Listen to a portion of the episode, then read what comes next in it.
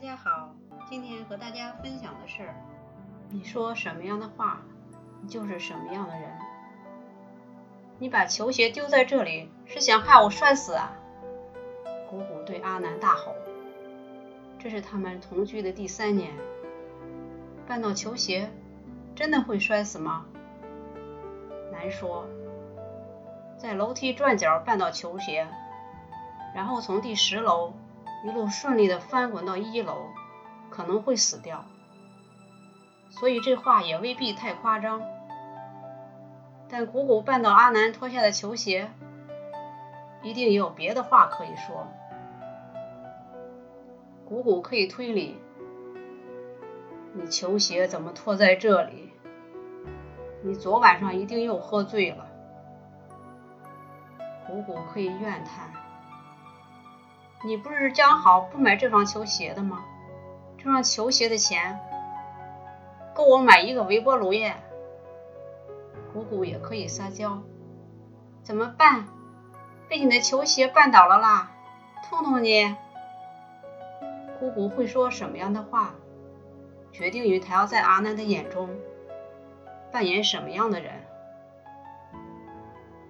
她要扮演的是欧巴桑。他就说出欧巴桑爱说的话。他要扮未婚妻，就会说出未婚妻该说的话。他要扮美眉，就会说美眉的话。很多人以为你说什么样的话，透露出你是什么样的人。但我觉得不止如此。我觉得你说什么样的话。你就是什么样的人？你老是觉得你是可怜虫，别人都在欺负你，你确实就会常常说出可怜虫心态的话。但不止如此，反过来也一样。你每句话都说可怜虫才会说的话，说久了，你就会是可怜虫。当谷谷大吼说：“你想害我摔死时！”阿南一定会觉得这疯婆子有被害妄想症。从此，阿南心中的姑姑就多了一张小小的便利贴，上面写着“被害妄想者”。下次他们再吵架时，被迫害就变成阿南抱怨姑姑的一个依据。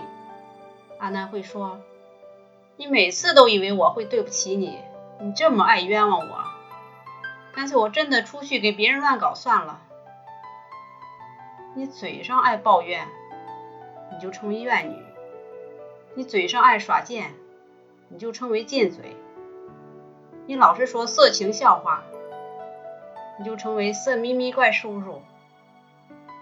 虽然我们都知道你骨子里可能并不是这样的人，